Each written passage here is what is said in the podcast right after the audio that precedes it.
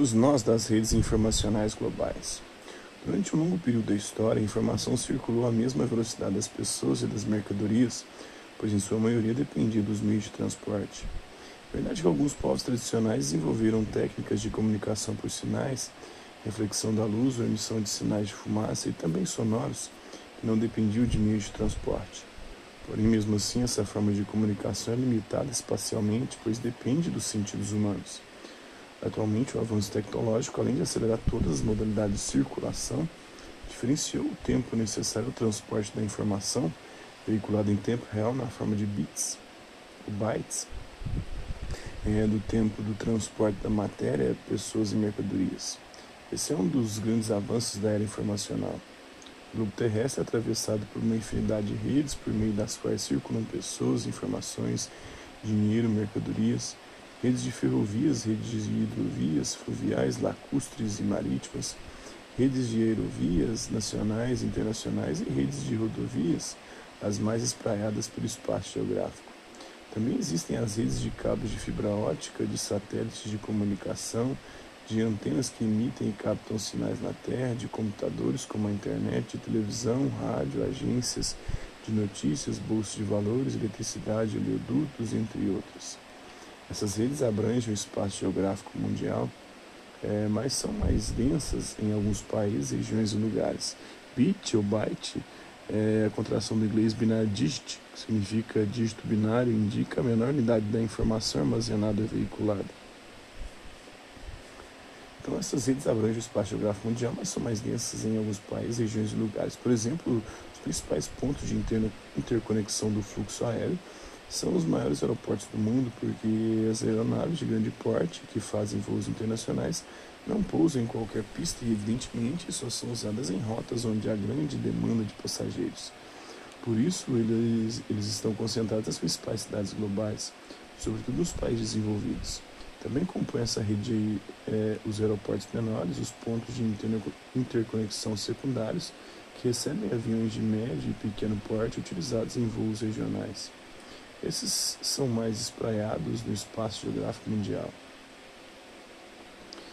Então tem um mapa que mostra né, como é que funciona as redes de, de transporte aéreo no planeta.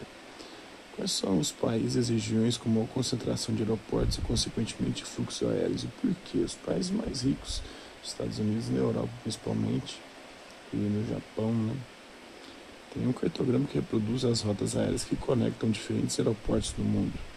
Além das linhas rotas, é, a imagem mostra aí nós, os principais aeroportos, é, formando uma rede aérea global. Com a globalização e aceleração dos fluxos de investimentos produtivos pelo mundo, acirrou-se a competição entre os lugares para abrigar indústrias, centros de pesquisa, grandes redes de comércio varejista, galpões logísticos. Os lugares que oferecem melhores condições para receber esses investimentos são os mais bem-sucedidos é, na globalização, principalmente as cidades globais e os parques tec tecnológicos. Muitos parques tecnológicos coincidem com importantes cidades globais ou estão próximos e fortemente conectados a elas. A desconcentração das indústrias que têm se deslocado para cidades distantes é, das grandes aglomerações urbanas, ao contrário do que se imagina, tem contribuído para reforçar o papel de comando de, de muitas das grandes cidades. Essas cidades comandantes são importantes centros de serviços especializados e de apoio à produção. É universidades, centros de pesquisa, grandes lojas, hospitais, bancos e bolsas de valores, entre outros. Um dos exemplos é São Paulo, que se consolidou como principal centro de serviço de negócio não só do Brasil, mas da América do Sul.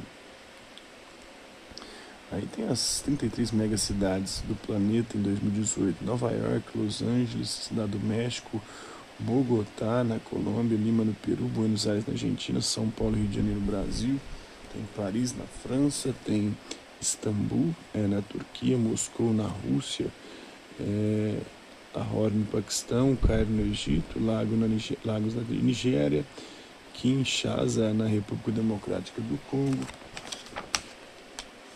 Karachi, no Paquistão, Mumbai, na Índia, Nova Delhi, também na Índia, é, Dhaka em Bangladesh, Chongqing na China, Beijing na China, que é Pequim, né?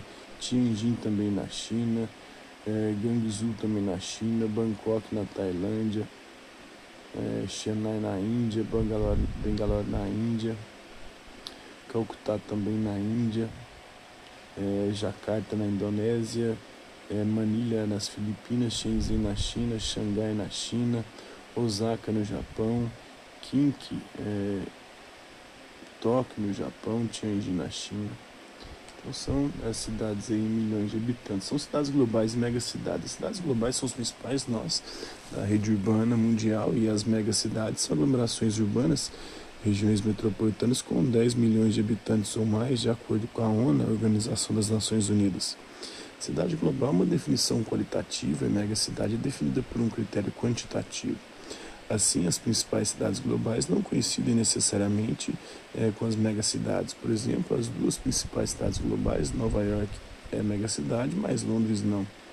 Segundo a classificação da Globalization and World Cities, né, Globalização e Cidades Mundiais, a GAWC, rede de pesquisa da globalização e das cidades globais, sediado no Departamento de Geografia da Universidade de Loughborough, no Reino Unido, em 2018 havia 212 cidades globais.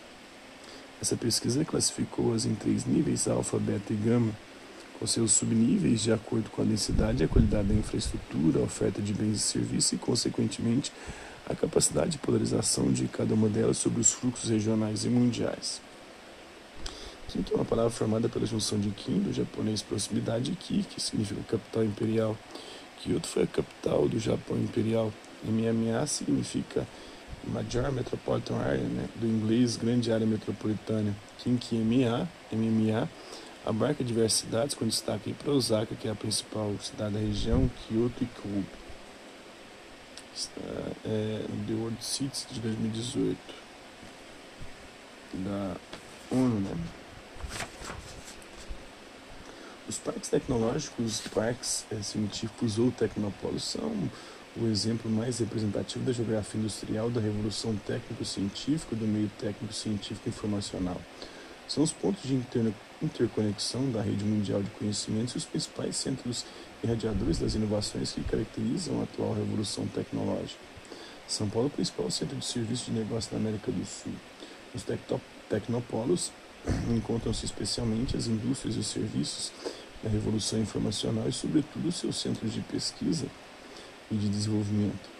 Tecnologias da informação e comunicação, as chips, né, semicondutores, chips para computadores, informática, equipamentos, programas, sistemas, internet, robótica, biotecnologia, produtos médicos e farmacêuticos, muitos dos quais se desenvolveram dentro de uma incubadora de empresas, que é uma estrutura destinada à criação e desenvolvimento de empresas, sobretudo micro e pequenas, do setor industrial e de serviços, com o objetivo de reduzir o insucesso do novo negócio e estimular a inovação.